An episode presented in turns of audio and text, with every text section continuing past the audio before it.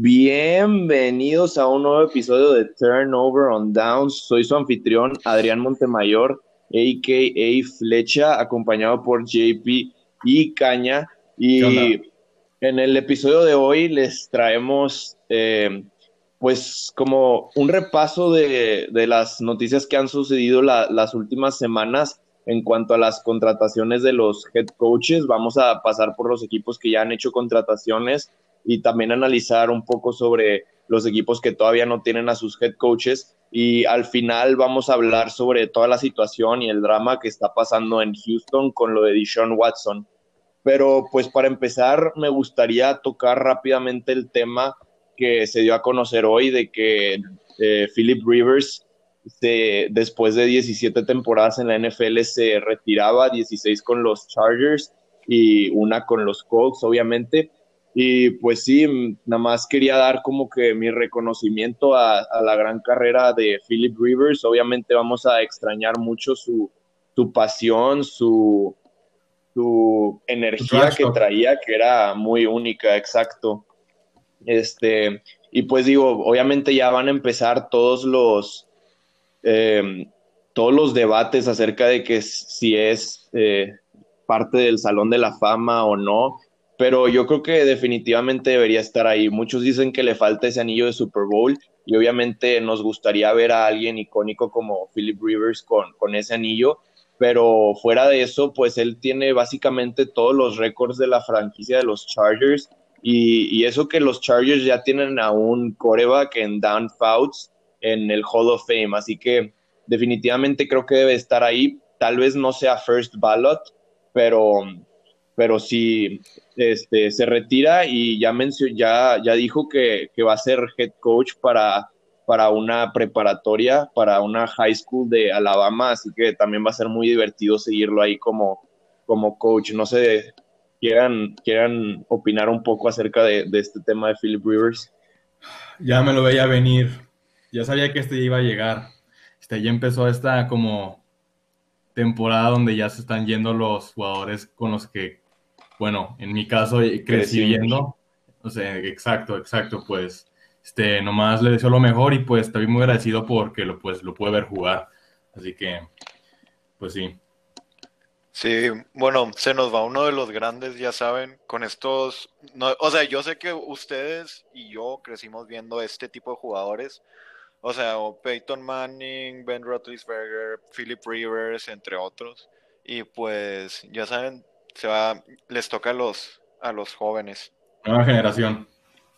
Sí, ya empieza una nueva era en la NFL y pues sí es triste que los corebacks con los que crecimos se, hayan ido. Y pues de hecho ya eh, la temporada pasada se retiró Eli Manning y ahora Philip Rivers es el, el otro de esa gran generación del draft del 2004 que también estuvo ahí Ben Roethlisberger. Va a ser interesante ver qué decide hacer él porque pues también eh, tiene, tiene un impacto su contrato en el, en el salary cap con su equipo el siguiente año. Y, y pues sí, también creo que, creo que es bueno que, que Philip Rivers se vaya así, eh, porque pues a comparación de Drew Brees, creo que Philip Rivers todavía se veía bien, no se veía tan desgastado del, del brazo, creo que todavía estaba jugando a un muy buen nivel. Y, Sí, también va a ser muy interesante ver lo que hacen los Colts, que al parecer van a, van a tener su cuarto coreback en apenas el cuarto año con el head coach Frank Reich. Se decía que iban a andar buscando a Carson Wentz, pero vemos qué es lo que planean hacer con la situación del coreback. Así que, ¿qué dicen si empezamos con lo de los coaches? Primero con, el, con la primera contratación que se dio eh, de los Jaguars pues sabemos que los Jaguars tienen un gran poder eh, en cuanto a, draft capital en esta temporada sobre todo y también tienen mucho salary cap. Tienen dos selecciones en la primera ronda, el primer pick y el pick número 25, tienen dos en la segunda ronda, eh, tienen mucho poder. Y todo ese poder lo han puesto en las manos de un coach que tiene cero experiencia en la NFL y me encanta. De verdad, está, estoy fascinado por la contratación y la decisión que tomó Shad Khan, el dueño de los Jaguars. creo que Urban Meyer es la persona correcta y ideal para liderar a este equipo hacia, pues hacia un nuevo futuro, hacia una nuevo, nueva era en Jacksonville.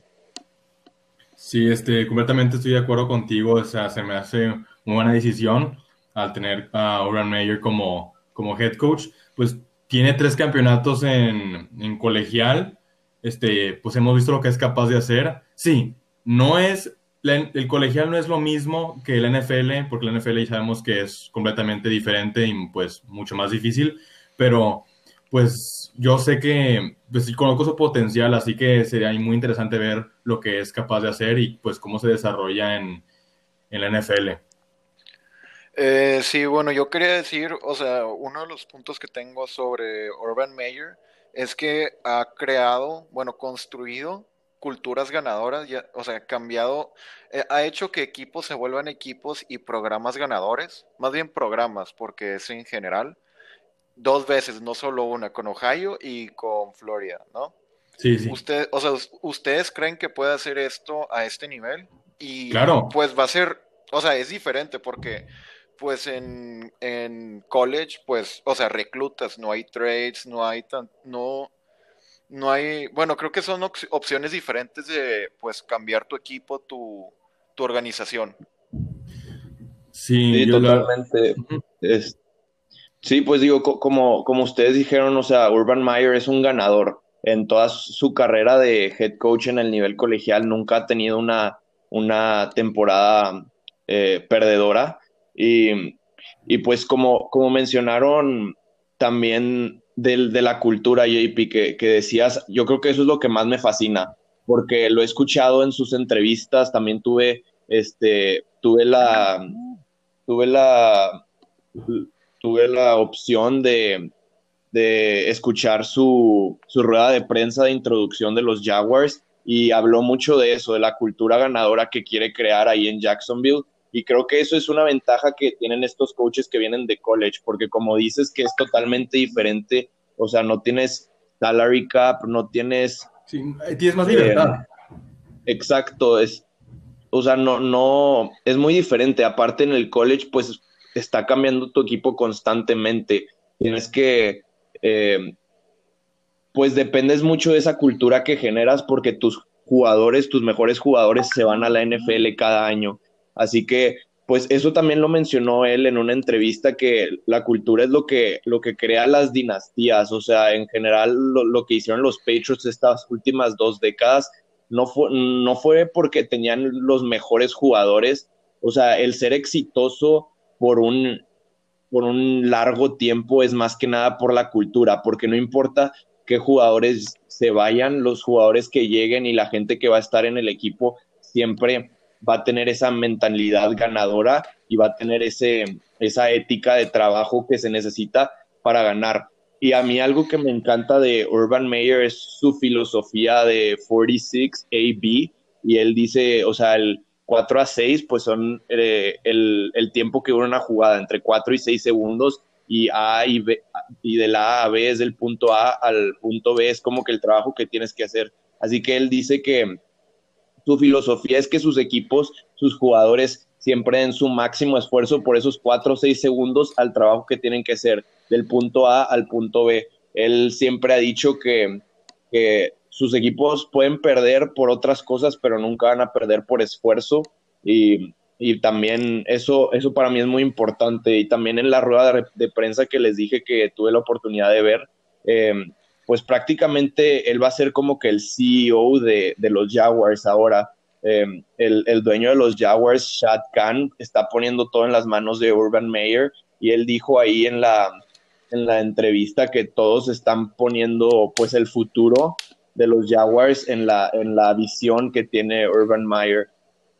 Em, este, también quiero añadir que, o sea, pues una figura que, pues esa figura o imagen que ha generado Urban Meyer, pues como encaja perfectamente en lo que necesitan los Jaguars, ¿no? Que pues vienen de una buena temporada y pues quiero, pues quiero ver cómo es que puede levantar a este equipo, que necesita mucha ayuda y pues es como la persona ideal, en mi opinión. Sí, y también les quería preguntar, ¿ustedes creen que, ya saben, como, o sea, es un poco obvio que pues Trevor Lawrence es el, el jugador número uno del draft, pero pues, el, o sea, muy, en segundo viene este Justin Fields de Ohio State. ¿Creen que tenga algo que ver? Ya saben que pues Justin Fields, o sea, jugó en donde coachaba Urban Meyer, o va a dejar su, pues, su punto de vista imparcial y va a draftear al, pues no, o sea, va a intentar, va a ser imparcial y va a draftear, bueno, a Trevor Lawrence, que creo que es el jugador número uno o el jugador número uno. Sí, pues yo también estaba pensando en eso y es un muy buen punto porque pues de hecho Urban Meyer fue el que reclutó a Justin Fields en college y, y prácticamente el staff de coacheo que ahorita está en Ohio State pues era era el mismo que, está en, eh, que, tenía Urban Meyer, así que pues tiene ahí muchas voces que le van a estar recomendando a Justin Fields, pero pues sí, también algo que acabo de ver y que mencionó mucho Urban Meyer en su entrevista y que se habló mucho en general era de el, el staff de coacheo que iba a traer, que iba a necesitar a traer pues coaches con experiencia en la NFL, ya que él no tiene experiencia en la liga. Y, y de hecho ya creo que no estoy seguro si es oficial o ya, es, ya están contratando a Scott Linehan para ser su coordinador ofensivo, que ha tenido mucha experiencia en la NFL, fue coordinador ofensivo de, de los Cowboys y también este año fue el passing game coordinator de LSU. Así que pues supongo que pues yo creo que va a tratar de hacer una decisión imparcial. Y otro tema que, que quería tocar en cuanto a Urban Meyer era pues si puede ser exitoso en, en la NFL, porque hay muy, pocos coaches que han sido exitosos en ambos colegial y la NFL. Creo que solamente pues podríamos mencionar a Jimmy Johnson como el mejor e-, ejemplo. Pete Carroll también ha tenido éxito con USC y con los, los Seattle Seahawks, pero sí, algo que mencionó Urban Meyer en su conferencia, de, en su rueda de prensa, fue que eso era lo más difícil, conseguir victorias en la NFL, porque si se dan cuenta, eh, y él lo dijo, que la NFL está diseñada para que cada equipo tenga un récord de 500 de porcentaje, o sea, cada equipo irse 8-8. La liga está, está muy bien balanceada en cuanto al draft, entre mejor te vaya, pues menos oportunidad tienes de, de mejorar al equipo. El salary cap siempre está muy bien balanceado y todo, así que pues en realidad es, es mucho más difícil ganar en la NFL que, que en colegial. Pues sí, totalmente de acuerdo con eso. Es más, hay más competencia. Sí, para cerrar, yo creo que mi, mi único, este, pues la única duda que yo tendría aquí con esta contratación sería con su salud, porque, pues de hecho él se retiró porque tuvo problemas de salud y, y pues que tal vez no pueda ser coach por un largo, largo tiempo, pero pues ya, ya hablamos de la cultura. Yo creo que mientras pueda establecer su cultura, aunque no sea el coach a largo plazo de los Jaguars, va a servir mucho que, cree esa cultura ganadora, ese liderazgo, para que la, organización pueda ser exitosa por mucho tiempo. ¿Quieren agregar algo más? O, eh, bueno, sí, Fletch, yo estoy de que estoy, bueno, estoy de acuerdo contigo porque pues no, no lo había pensado mucho, pero sí tiene mucho sentido porque, pues, o sea, lo que quieres hacer como, pues, organización es no depender de tu coach para ser bueno, como no depender de algún jugador que en sí este coach, pues, venga y cambie todo tu equipo para que, pues, puedas ganar en el futuro. Y pues yo nada más me quedaría con, con unas preguntas sobre, pues, la contratación, o sea, pero no son como preguntas, son más dudas que pues se van a contestar después, es ver cómo se, pues cómo se, se va a traducir su juego en college a la NFL. Y si vemos, o quiero ver cómo trata con las diferentes personalidades que va a haber en la, en la NFL, porque creo que es diferente manejar a, un, o sea, controlar a un niño de, pues de college, o sea, a un, a alguien ya grande de la NFL. Creo que es, es muy diferente eh, las personalidades que tienes que pues tener control. Pues, la relación también. Ajá, alguien que hacía muy bien eso era por ejemplo Pete Carroll que tenía pues, o sea, su locker room estaba lleno de, de pues personalidades muy, no sé cómo decirlo. Ajá, muy fuertes. Exacto, y que pues, o sea, también creo que eso es algo que no se ve o no se menciona mucho de algunos coaches, pero quiero ver cómo lo maneja él. Sí, totalmente, muy buen punto. Y pues ya, yo nada más para cerrar, pues en general va a ser muy interesante ver todo lo que hace con, con el potencial y el poder que tienen los Jaguars para el futuro, sobre todo en free agency, que probablemente pues con todo el dinero que tienen van a poder traer a jugadores que estuvieron con él en college, en Ohio State, este, que son ahora agentes libres para que lo ayuden trayendo esa cultura ganadora eh, a la organización. Y pues bueno, el siguiente coach con el que nos vamos a ir es la contratación de los Jets. Robert sale como el primer eh, musulmán americano en ser head coach de la liga. Y en general, pues creo que Robert Sale trae, trae disciplina al equipo, trae ese carácter, esa personalidad. Creo que es totalmente lo diferente, eh, totalmente lo opuesto a Adam Gaze. O sea, Adam Gaze era este gurú ofensivo y ahora sale, tiene, pues es totalmente defensivo, tiene una gran personalidad, es muy extrovertido, tiene esa pasión y pues en general todos sus jugadores de los 49ers lo hablan muy bien de él, lo respetan mucho y, y pues creo que es habla, esta temporada en general por los 49ers habla muy bien de él por todas las lesiones que tuvieron los 49ers, porque él nunca tuvo excusas. los 49ers fueron el equipo que, más jugadores eh, tuvieron que, contratar a lo largo de la temporada por todas las lesiones que tenían. Y, pues su defensa siempre se mantuvo en el top 10 de la liga, siempre fue una muy buena defensa y, y nunca puso excusas para nada. Es... Sí, este. Bueno, DJ tú ya te, como veías que, ah, bueno, que vas a hablar, así que tú primero. Va, bueno, yo lo, o sea, nada más quería, pues, o sea, decirte, Mecha, que, pues, el punto que saliste, yo también lo tenía anotado, que, o sea, la verdad es bastante impresionante que, aunque, pues, su defensa, pues, hubo demasiadas lesiones y las lesiones son algo que le afecta mucho, bueno, le afectaría mucho a un equipo y en especial a una defensa, pero él de todos modos, o sea, el nivel lo mantuvo muy alto. Aunque hubo lesiones de jugadores clave, eso se me hizo bastante impresionante. Nomás quería decir eso. ¿Caña?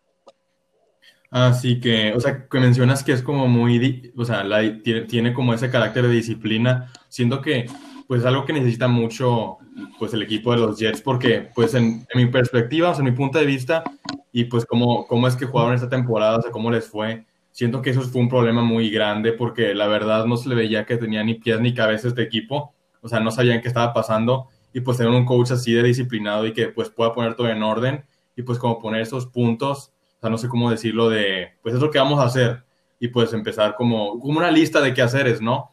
Y pues eh, ir construyendo de este equipo y pues elevar su nivel, ¿no?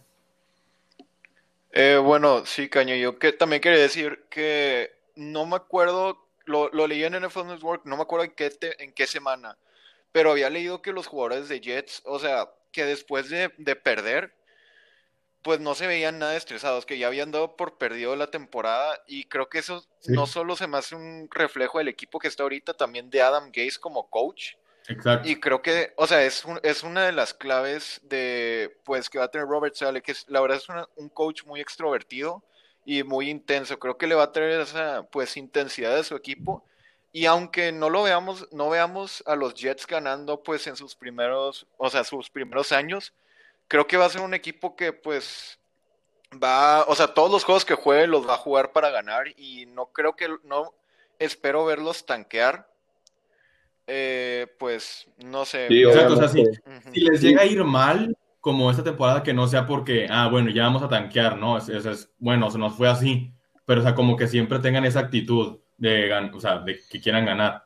Sí, sí mostrar mejor ahí, pues de hecho yo creo que sí, por, por eso de la energía que trae, eh, creo que todos estaban diciendo que era el, el, el fit perfecto para los Jets, pero a mí lo que más me gustó de esta contratación fue que Robert Sale va a traer a Mike LaFleur como su coordinador ofensivo eh, Mike LaFleur es el hermano de Matt LaFleur y pues era el, coordinador del juego aéreo de, los 49ers. Y pues me, gustó mucho este movimiento porque pues Mike LaFleur va a traer el, el, sistema y el esquema Shanahan a los Jets. Y este es el mismo esquema que, que ya están empezando a usar muchísimos equipos en la, en la NFL. Es como, es como una, pues es una, es una variación del, de la West Coast Offense. Es una ofensiva muy simple y la usan eh, pues equipos en, los usa Green Bay, los usan los Rams, Cincinnati, Minnesota, Cleveland y, y, este sistema está especialmente hecho para que el, el coreback no batalle.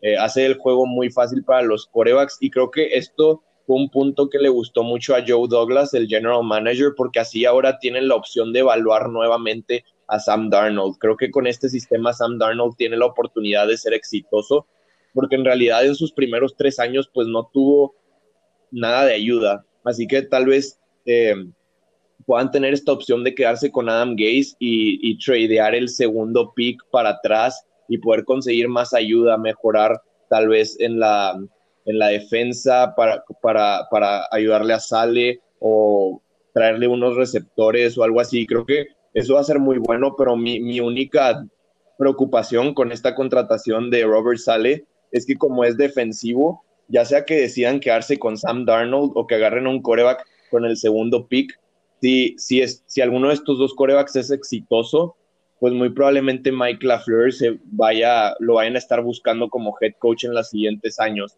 también eso va a ser muy, muy interesante ver pues al hermano de, Matt LaFleur eh, de head coach como lo vimos con John Harbaugh y, y, Jim Harbaugh en, en, el Super Bowl. Pero, pero pues sí, o sea, si estás desarrollando un coreback, si eres un equipo que no tienes un coreback y, y en tu primer o segundo año se va pues tu coordinador ofensivo que, que te está entrenando, pues puede, puede ser como que una limitante. Sí, puede afectarlo o sea, negativamente, bastante. Exacto. Y a eso del, sistema Shanahan que se lo pasen, ¿no? Para, yo necesito, yo hubiera necesitado eso cuando estaba jugando en el americano. Es más, más sencillo. Pero este, pues sí, este, sí, o sea, la verdad, muy, muy buena, muy buena elección. Se me hace muy interesante esto de, pues, ver a estos, pues, coaches muy talentosos en equipos que, pues, no les fue muy bien, o sea, que están, o sea, son de los peores, o sea, vamos a admitirlo, de los peores de, de la liga y pues ver cómo es que van a subir este nivel. Y pues vienen, viene de un Super Bowl con los, con los Niners, sí que pues también es, habla mucho, ah, el Super Bowl habla, me confundí, perdón, déjame ponerte de acuerdo. Este, viene de un Super Bowl, o sea, habla muy, muy bien de, del coach, de lo que es capaz de hacer. O sea, tuvo una defensiva muy sólida y pues sí, como, ya, esto, esto ya es como repetición, pero, o sea, muchas lesiones en este año en su defensa, pero, o sea, pudo seguir adelante y pues hacer los ajustes necesarios y pues sí. Sí, de hecho, yo, yo, o sea, quise mencionar lo del sistema Shanahan Caña, porque, pues de hecho, si te das cuenta, los equipos que lo usan no tienen corebacks elite. O sea, los Rams llegaron al Super Bowl bajo este sistema con Jared Goff en su tercer año. Eh, Cincinnati, pues bueno, Joe Burrow apenas es novato, pero en Minnesota Kirk Cousins lo usa y ha sido muy efectivo. En Cleveland, eh, Baker Mayfield también apenas lo acaba de, insertar Kevin Stefanski y pues los 49ers también con Jimmy Garoppolo llegaron al Super Bowl bajo este, este sistema. Eh, pero sí. y, el único eh, el único equipo que tiene coreback elite bajo este sistema son los Packers y pues visto puede ser tu cómo puede ser tu ofensiva o sea este sistema con un coreback elite puede ser una de las mejores así que eh, creo que por eso ha, llamado mucho la atención de los GMs y por eso han estado buscando head coaches que, jueguen este tipo de ofensivas. Sí. Eh, bueno, no, no, quería agregar una cosa y quiero ver qué les parece lo que dijo. Estoy haciendo una abreviación muy grande porque, pues, o sea, fue parte de su, eh, de su rueda de prensa, o sea, de todo el speech, pero lo, o sea, el resumen que saqué de eso es que él dijo que necesitaba llenar el equipo, no con jugadores, pero con coaches y, pues miembros del staff, que las, las, partes que a él le faltan, que la, pues que las llenen ellos. Y pues, o sea, no me había tocado o escucharlo o no le había puesto atención que algún coach lo dijera, pero creo que tener balance es una parte muy importante de, pues, o sea, ser un equipo exitoso y una organización exitosa. No sé qué les parezca eso. No, sí, totalmente de acuerdo, sí. Sí. Este, sí, sí. No, pues de hecho, o sea, es muy buen punto. En general, siempre tratas de traer coaches, traer eh, jugadores que con esa mentalidad y esa cultura ganadora para poder hacer un verdadero cambio en la organización. Eh, pero bueno, que dicen que si nos vamos para el siguiente, que sería Arthur Smith con, los Falcons, a mí este eh, me gustó mucho porque en realidad creo que los Falcons están como que en la duda de empezar un nuevo proceso de reconstrucción o tratar de sacarle el último jugo a Matt Ryan y a eh, Julio Jones.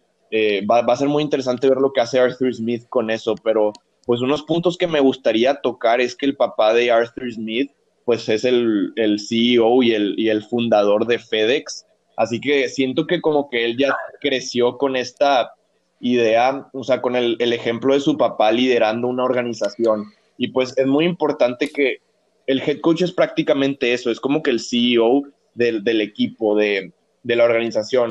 Así que tiene que, sabe cómo llevar esa visión que tiene eh, a hacer la realidad. No, no sé qué, qué opinen ustedes de eso y en general de esta contratación. Pues sí, es interesante saber cómo tener este, esta como historia, o sea, un backstory que, que acabas de comentar.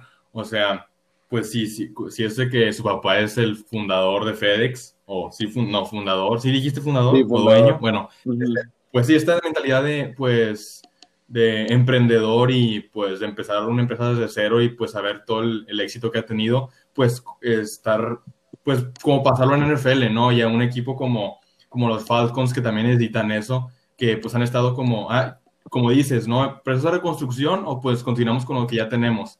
Pues, este, pues sería interesante ver esto también. Eh, yo quería decir primero, o sea, lo que dijiste tú de que su papá es, es el dueño de FedEx el fundador, perdón. O sea, creo que eso también tiene mucho, o sea, influye un poco, porque pues siendo el fundador y estando en la posición en la que está su papá, pues tiene que ser un muy buen líder y capaz si no ser un líder, pues, o sea, muy, eh, no sé cómo decirlo, muy prendido, muy que esté gritando y así, pero puede ser un líder más callado de todos modos. Siendo un líder, eh, pues creo que puede tener, o sea, que Arthur Smith puede tener, pues la verdad es, o sea, no hay muchos mejores eh, como maestros de liderazgo y cómo encargarte de una organización que pues el, el que fundó FedEx y pues no sé. Eh, también, bueno, después de esto quería tocar un punto y una pregunta que les quiero hacer. Eh, era, pues Arthur Smith es el, es el ex coordinador ofensivo de, de de Titans, ¿no? Y pues, o sea, es muy, muy, muy, la ofensiva muy exitosa, muy bien y todo. Nomás que la, la, pregunta que tenía es, o sea, la, pues como ver a, a Ryan Tannehill jugar también y pues surgir así del, pues venía de, de, de Dolphins, un equipo donde pues jugó no sé cómo decirlo, no muy bien, no muy mal, pero pues no era nada especial, a llegar a ser un coreback bastante bueno. ¿Creen que sea eso por, ajá, por culpa de Adam Gaze o gracias a Arthur Smith? Totalmente, no, no, sí, eh, este Arthur Smith fue que, o sea, siento que fue algo que influyó mucho. O sea, no, sí, pregunta. Sí, yo, o sea, digo, no creo que debamos meter mucho a Adam Gaze eh, eh, para este punto, porque, bueno, creo que eh, digo, Tannehill tampoco era muy bueno desde antes de que estuviera eh, Adam Gaze ahí, pero, pero sí, e, ese punto que haces de Tannehill, yo creo que fue eh, pues una de las mejores, de las mayores razones por lo cual Arthur Smith empezó a recibir tanta atención como candidato a head coach, o sea, la manera en la que lo desarrolla y, y, porque ahorita francamente está jugando como un coreback top 10, un coreback elite casi, casi. Yo creo que para mí debió haber sido del Pro Bowl, eh, pero no lo, no lo seleccionaron. Y, pues sí, porque creo que este aspecto que trae Arthur Smith y que se usa mucho en el, en el, en el escauteo, sobre todo de college, que cuando haces un reporte sobre un jugador, siempre buscas qué es lo que está mal. Este coreback no te puede hacer esto, este, este coreback no te puede hacer esto. Y lo que hizo Arthur Smith con Tannehill fue, ok, no puedes hacer, no eres el más talentoso, pero qué es lo que puedes hacer bien y construir su ofensiva, desarrollarla alrededor de eso para que pueda ser efectiva y exitosa. Sí, como que de alguna manera lo revivió y pues le sacó lo mejor de él. Y pues también es como que Arthur Smith es sucesor de, de Matt LaFleur, no sé si sabían eso, pero este, pues sabemos cómo es Matt LaFleur, este, la verdad, coach elite, este, pues todo lo que ha hecho y pues tener esa influencia, esa influencia, perdón, este, pues sí. No, sí, y aparte eso que mencionas eh, de, de, Matt LaFleur, eh, creo que también con, con Derrick Henry fue, pues Arthur Smith también desarrolló mucho a Derrick Henry, porque cuando Matt LaFleur era el coordinador ofensivo de Titans, pues Derrick Henry todavía no explotaba como lo ha hecho en las últimas dos temporadas. Y algo que vi de Arthur Smith es que le pone mucha atención a los detalles. Eh, de hecho, no sé si se han dado cuenta que, que normalmente Derrick Henry se acomoda muy detrás de la línea de scrimmage cuando va a carrear.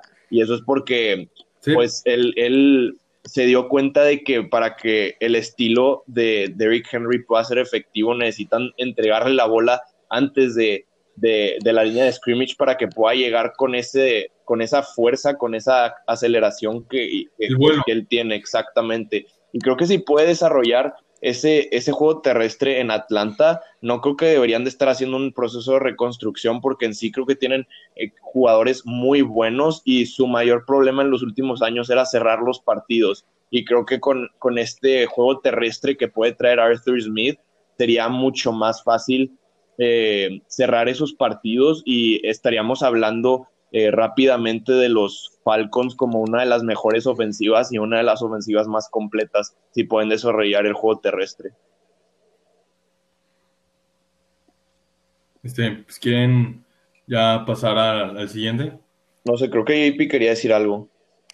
Eh, bueno, nada más quería, o sea, quería pues como dar a notar que tienen la, la, la pick número 4 y pues bien, o sea, viendo a Jets, o sea, quién sabe, pero muy probablemente creo que se pueden quedar con Sam Darnold, así que les puede caer un coreback. ¿Creen que se vayan a pues deshacer de Matt Ryan?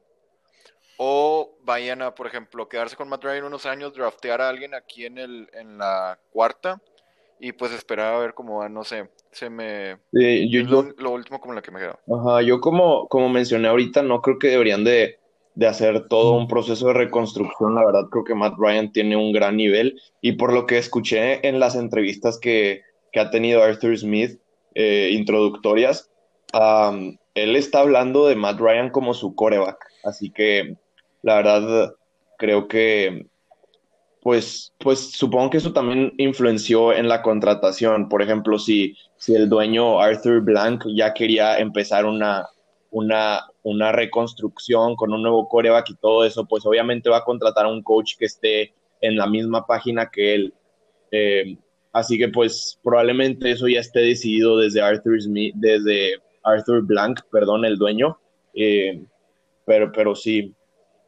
Siguiendo adelante con, con el otro, con otro coach fue pues los Chargers, que me sorprendió un poco con la contratación de Brandon Staley. y y pues sí, Brandon Staley, el coordinador defensivo de los Rams, muy joven, de 38 años, dicen que se parece mucho a Sean McVay y que por eso pues Sean McVay lo, lo contrató, que se relaciona muy bien con sus jugadores, es, eh, tiene gran, eh, grandes habilidades de liderazgo, comunicación, etcétera. Y pues obviamente lo respetan mucho ahí, o sea, el, el poder manejar a las grandes personalidades que se encuentran en la defensa de los Rams, como Jalen Ramsey, eh, Aaron Donald, etcétera, creo que es, eh, pues es, habla muy bien de él y tiene muy buenos testimonios ahí en Los Ángeles y pues los Chargers no tuvieron que buscar muy lejos, simplemente fueron, fueron al otro vestidor ahí del mismo estadio para, para encontrar a su siguiente head coach. Sí, este, pues yo, yo solo tengo que decir, pues esto de, de Brandon Staley, pues ya es que es, es, coordinador defensivo de, de, los Rams, siento que en, mi opinión ha hecho muy buen trabajo, pues como, pues como este coordinador defensivo. Pues ya hemos visto lo que, lo que ha sido capaz de hacer y pues el nivel de la defensiva de, de los Rams, que pues los llevó a ser la mejor de la liga. Y pues ahora, pues como que es momento de, pues, como, o sea, ya, ya llevó al máximo nivel a, este, a los Rams, ahora como que sería llevar al máximo nivel a otro equipo totalmente diferente.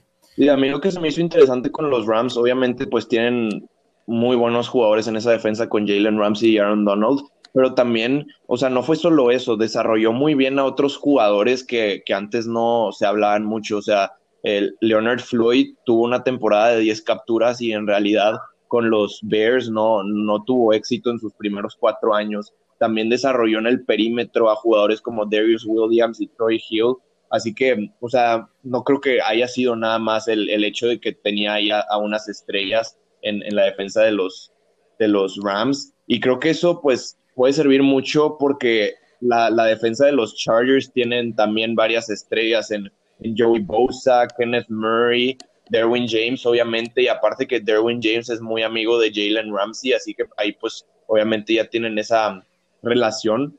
Eh, pero algo que se me hace muy interesante de Brandon Staley es que solamente lleva cuatro años en, en la liga, en la NFL. Obviamente, pues lleva más tiempo que Urban Meyer, pero, pero no sé, se habla mucho de que eso lo puede afectar, no lo sé, ¿qué opinan? Eh, sí, pero también era uno de los puntos que quería hacer. Corríjanme si estoy mal, pero pues eh, fue su primer año como coordinador, ¿no? Sí, exacto. Ajá, una de las dudas que tenía sobre él es, pues, o sea, creo que no, no es como que hay cierto, pues, como años o tiempo que tienes que pasar antes de pasar a alguna posición en la NFL o algún tipo de experiencia que deberías de tener, pero va a ser muy interesante ver cómo, pues, alguien que lleva tan poco tiempo coachando en la NFL y a este nivel, pues, lleva a su equipo, pues, a, o sea, transforma a su equipo. Y no es como que transformar este equipo ya viene una muy buena situación. Es un equipo, la verdad, muy talentoso en la defensiva y en la ofensiva. Creo que no es como un equipo pues que tenga algún tipo de algún problema en específico, pero pues creo que va a ser interesante ver a alguien con tan poca experiencia e intentar llevar este equipo pues al éxito, a la victoria yo creo que también influenció mucho su coaching staff que va a traer en la contratación que ahorita mencionamos del Shanahan System. Tengo entendido que va a traer a Kevin O'Connell como su coordinador ofensivo, que era el coordinador ofensivo de los Rams. Así que muy probablemente va a, estar eh, jugando con ese, con ese esquema eh, del, sistema ofensivo Shanahan. Así que, pues sí, como, como lo hemos visto, ha sido muy... Eh, muy atractivo para los dueños y, gerentes generales de, toda la liga este, esta nueva ola de, de, de, la, de la, ofensiva. Y, bueno, si quieren para seguir adelante, nada más quiero hablar brevemente de Dan Campbell, que, que lo acaban de contratar para los, los Lions. Eh, pues digo, no tengo mucha información sobre él pero me gusta mucho esta contratación porque no es la típica contratación de un gurú ofensivo o defensivo que manda todas las jugadas, etcétera. Creo que más bien es un coach que trae esa personalidad y liderazgo, disciplina, porque es, o sea, no solamente es el, coach de Titans en, en, Nueva Orleans, pero también fue, era el asistente del head coach, así que tiene mucha experiencia. También fue el, el, el coach interino de los Dolphins en el 2016 cuando, se, cuando corrieron a Joe Philbin a la mitad de la temporada y le fue muy bien ahí. Así que, pues, pues sí, creo que trae ese como que diferente aspecto de, de coacheo a, a los Lions.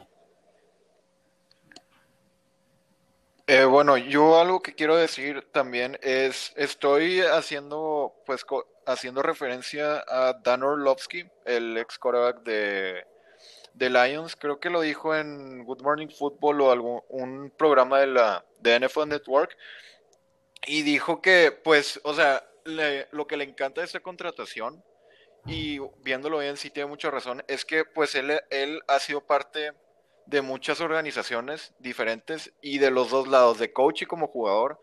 Así que yo creo que eso le da como un poco, o sea, le da un poco de, no sé, le da como un tipo de, de ángulo diferente.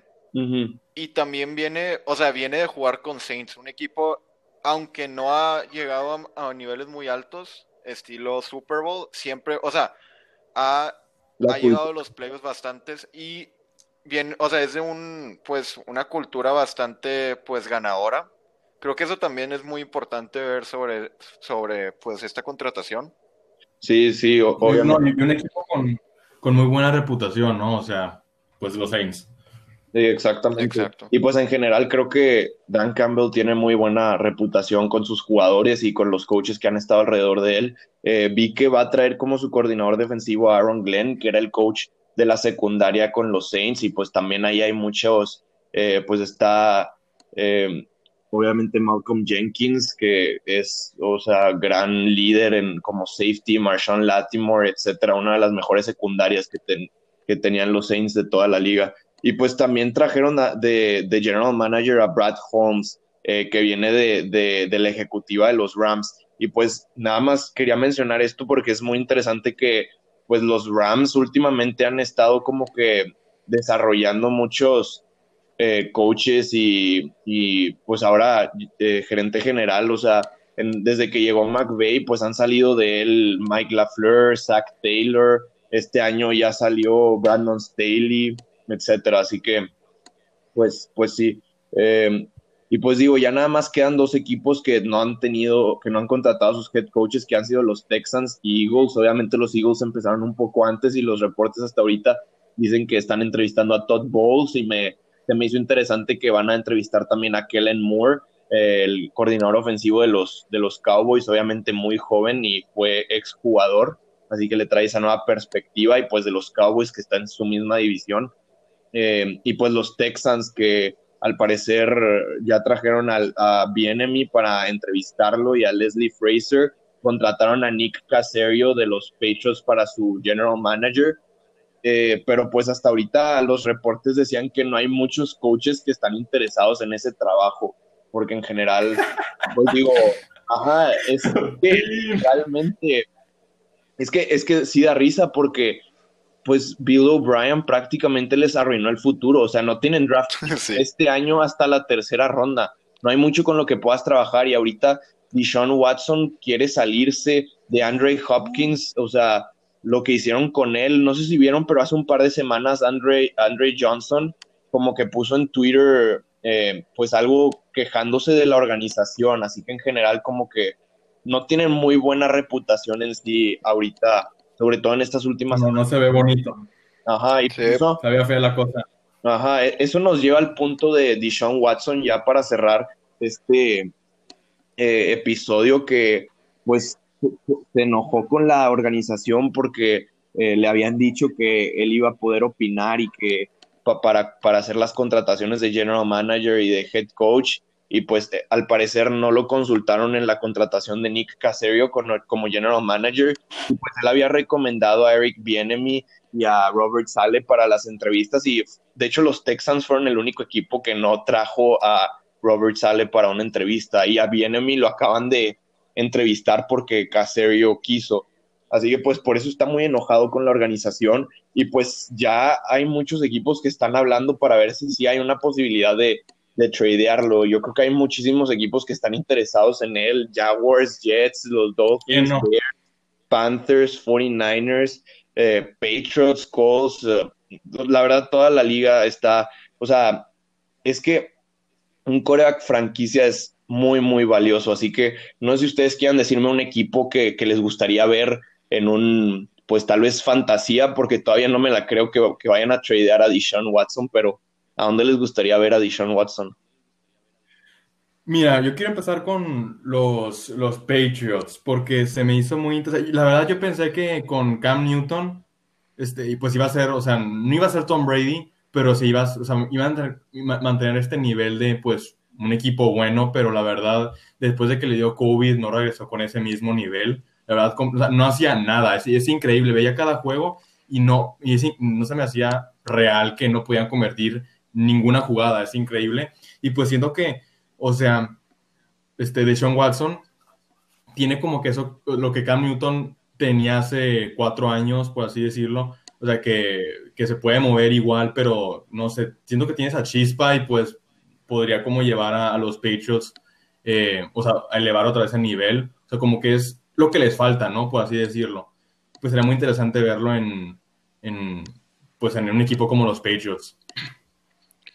Eh, bueno, yo primero quería decir que Watson tiene una, en su contrato tiene una no trade clause que pues básicamente lo que, o sea, lo que significa es que él tiene, él escoge a dónde irse más bien. Si el equipo lo quiere traer, por ejemplo, a un equipo, no sé, digamos 49ers y Deshaun Watson no se quiere ir ahí, les puede decir que no y cancelar ese trade. Así que eso va a ser, o sea, creo que es un aspecto muy importante porque ahora se vuelve o sea, él escoge a dónde irse. Y uno de los equipos a los que le, pues les quiero, le quiero poner atención es a Jets, porque tienen mucho, tienen mucho draft capital, no sé si me explico bien, o sea, tienen buenas picks en el draft y pueden ofrecerles a Sam Darnold si es que se quieren ir en esa dirección. 49ers, eh, la verdad, una de las ventajas de 49ers es, pues, o sea, Kyle Shanahan. Eh, o sea, si se va, si la verdad creo que cualquier core que se vaya con Kyle Shanahan, pues va a jugar extremadamente bien. No, y aparte, pues tiene buenos este jugadores en la ofensiva, o sea, le pueden ayudar a Deshaun Watson. Exacto, o sea, la verdad, si Deshaun Watson se va a 49ers, o sea, van a ser contenders, en mi opinión. Trae otros equipos, pero pues primero quiero ver qué quieren decir ustedes. Sí, pues de hecho, eso que decías de la, de la cláusula que tiene en su contrato, eh, de hecho creo que sí, ahorita su, su opción favorita creo que sería los Dolphins y creo que esa, ese, esa opción también le vendría bien para los, los Texans porque, eh, pues digo, los Dolphins podrían enviar a Tua Tagovailoa, eh, tienen el tercer pick del draft que era originalmente de Houston, así que lo pueden regresar, pueden darles una segunda ronda porque los Dolphins tienen dos segundas rondas también, e inclusive el primer pick del siguiente año. Y pues los Dolphins ganaron 10 juegos este partido con Deshaun Watson, ya son Super Bowl eh, candidates, la verdad. Eh, y, pues creo que esta opción de Miami también puede ser buena para, para Houston si traen a Brian Dable eh, como su coordinador, digo, como su head coach, que es ahorita el coordinador ofensivo de los Bills porque de hecho Dable era el coordinador ofensivo de Alabama cuando Tua ganó el campeonato nacional ahí. Así que pues, o sea, pues, o sea, sería un coach que ya ha jugado con Tua. Tendrías el tercer pick del draft que puedes traer a Davante Smith para darle armas a Tua Tagovailoa o a Jamar Chase, algo así. Y sí, eso sería muy interesante. Y también de los 49ers, escuché que ya estaban preparando como que una, un, un, grupo de jugadores, escuché que tal vez podrían ofrecer a Nick Bosa por, por Deshaun Watson, porque si, si pones eh, a Deshaun Watson con George Kittle, Debo Samuel, Raheem Mostert, Brandon Ayuk en esa ofensiva, eh, 49ers estaría muy fuerte. Y pues en general todos los equipos, o sea, incluso hasta los Jaguars, que tal vez ya tienen asegurado en la bolsa Trevor Lawrence, tienen muchísimos picks y pueden hacer este, trades ofrecer por él. También los Colts eh, que, buscan coreback, pero sí, digo, yo nada más para cerrar se me, se me hace, este, pues digo, eso que se enojó porque no lo, no lo dejaron escoger a su coach, a su eh, gerente general, o sea, creo que si, si, si Deshaun Watson se va a Jaguars, ¿crees que Urban Meyer le va a decir, ah, sí, déjame déjame, eh, dime cómo, cómo manejar el equipo. Si se va a los Patriots, Bill Belichick le va a decir, ah, sí, eh, tú a quién quieres draftear, o, o no sé, este, Brian Flores. Exacto, exacto, creo que, o sea, e, e, el simple hecho de que Dishon Watson esté enojado con la organización porque no lo están dejando participar, creo que habla mal de la organización, o sea, eh, esa es, que siento, exacto, es que siento, o sea, bueno, una, que esté enojado, o sea, es, es, como cuando te enojas con algo y luego empiezas a sacar como excusas, ¿entiendes? Te enojado pues porque, o sea, sientes que estás desperdiciando tu carrera, ¿no? O sea, o sea, tenías un equipo, o sea, que fue a, a los playoffs, bueno, a Wildcard, no, o sea, a los playoffs en este, la, ronda y pues lo muy bien, pero luego, ¿sabes cómo terminaron ahorita? Y pues, ¿qué estoy haciendo con mi carrera? Y luego estás viendo que, pues, te quitan a un receptor muy bueno, Leonard Hopkins, y pues, como que te enojas con ellos, pero luego empiezas a sacar más cosas de, de que, ah, porque no me dejan dirigir a nada, es como, eh, pues cálmate, ¿no? Sí, pues, pues, sí, pero también, este, pues también se me hace muy interesante esto porque de Sean Watson es, es un quarterback muy talentoso, o sea, entonces estar viendo como que básicamente a cualquier equipo que se vaya, pues de que lo, lo haría, o sea, elevaría el nivel, o sea, demasiado del equipo. Entonces también pues deben de sacar ventaja los, los Texans porque pues ya saben que pues no tienen casi nada de, draft picks por, pues, por lo que hicieron, pero o sea, podrían sacar ventaja con eso y recuperarlo, pues lo que, lo, lo que perdieron con un quarterback de, de, este calibre como de Sean Watson. Eh, sí, yo quería decir primero que la verdad, o sea, la forma en la que lo, manejaron los dos lados, o sea, el, este Texans como Deshaun Watson, pues a mí se me hizo bastante mal, porque pues uno como organización, o sea, bueno, creo yo, no deberías dejar que tu jugador, o sea, te, pues, o sea, te, te controle a ti. Exacto. Pero también, o sea, si Texans le había dicho que él iba a tener una parte en, o sea, iba a poder pues tener alguna parte ¿no? de las contrataciones, creo que también está mal que pues, o sea, hayan ignorado su, pues su palabra, lo que habían dicho. Y creo que, o sea, se ve mal para los dos lados, o sea, uno por, pues, Deshaun Watson, el, pues, no sé, no digo que tenga, pero como problemas de carácter. Y Texans, la verdad, como organización en general, después de, pues, todo esto que pasó con Bill O'Brien, y JJ Watt enojado y Andre Johnson, eh, una, o sea, Andre Johnson, uno de los mejores jugadores en toda la historia de Texans, hablando mal de la organización. Exacto, pues la verdad creo que es como que pues los dos, los dos lados pierden. Y pues no, se me hace muy interesante a qué equipo se va y cómo, por ejemplo, si se va a 49ers, se va a hacer un una monstruosidad en 49ers. Va a estar muy interesante. Será como de que un cambio totalmente diferente del juego como está ahorita. Como vemos de que, a la o sea, a la liga, como la vemos ahorita, cambiará totalmente el rumbo de, de pues, la NFL. Sí. Este, tengo una pregunta para ustedes. bueno, primero le dejamos la pregunta que tengo. O sea, si quieres, termina de decir lo, lo tuyo, Daniel. No, no, no. Da, da, la pregunta. De, ¿Qué opinan de un trade con los Lions? O sea, Matt Stafford por Deshaun Watson y probablemente el, el, el, el pick también. O sea, ¿cómo, cómo, lo ven ustedes? Sí, pues es que, o sea, creo que pueden ser muchísimos equipos los que pueden ofrecer por Deshaun Watson. Eh, aunque, digo, no sé qué tanta diferencia hay en el nivel de, Watson y, Stafford. Eh, pero sí, sería algo que, tenemos que platicar más y reflexionar tal vez para después. Ahorita no, tendríamos que ver qué, otras compensaciones habría este, eh, sí, porque pues... Sí, sí, no, o sea, antes de que... No, bueno, pues, o sea, Stafford es obviamente lo primero creo que es la edad, la verdad. Y pues, o sea, creo que si alguien va a querer tirar por él, tiene que tener, les tiene que dar, o sea, este Texans, pues está dando un, pues su coreback, un jugador muy bueno y pues creo que el trade va a tener que ser algo grande para que pase. Yo me lleno más para cerrar, este, pues, gracias por su opinión.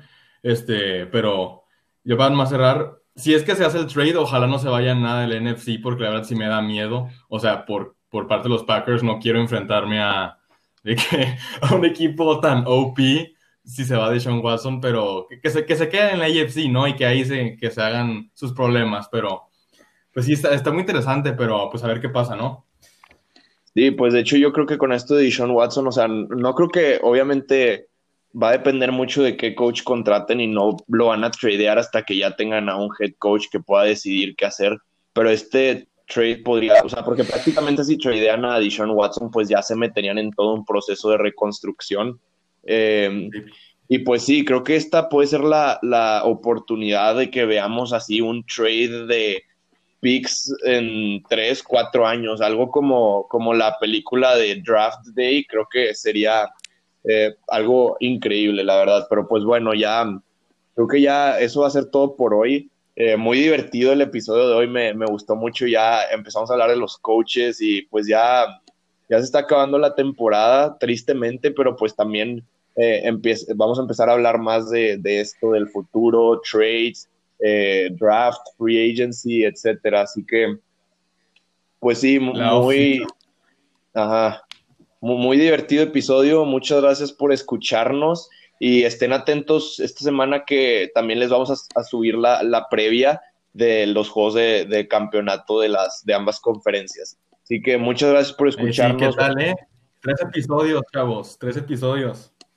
Como primero llevamos dos cañas, hasta, que subamos. No, no, pero, o sea, ya vamos a tener tres, ¿eh? O sea, ¿qué tal? O sea, que, que sientan que es un plus. Exacto. Sí. Pero bueno, muchas gracias por escucharnos. Nos vemos a la próxima. Bye bye. Bye. Nos vemos.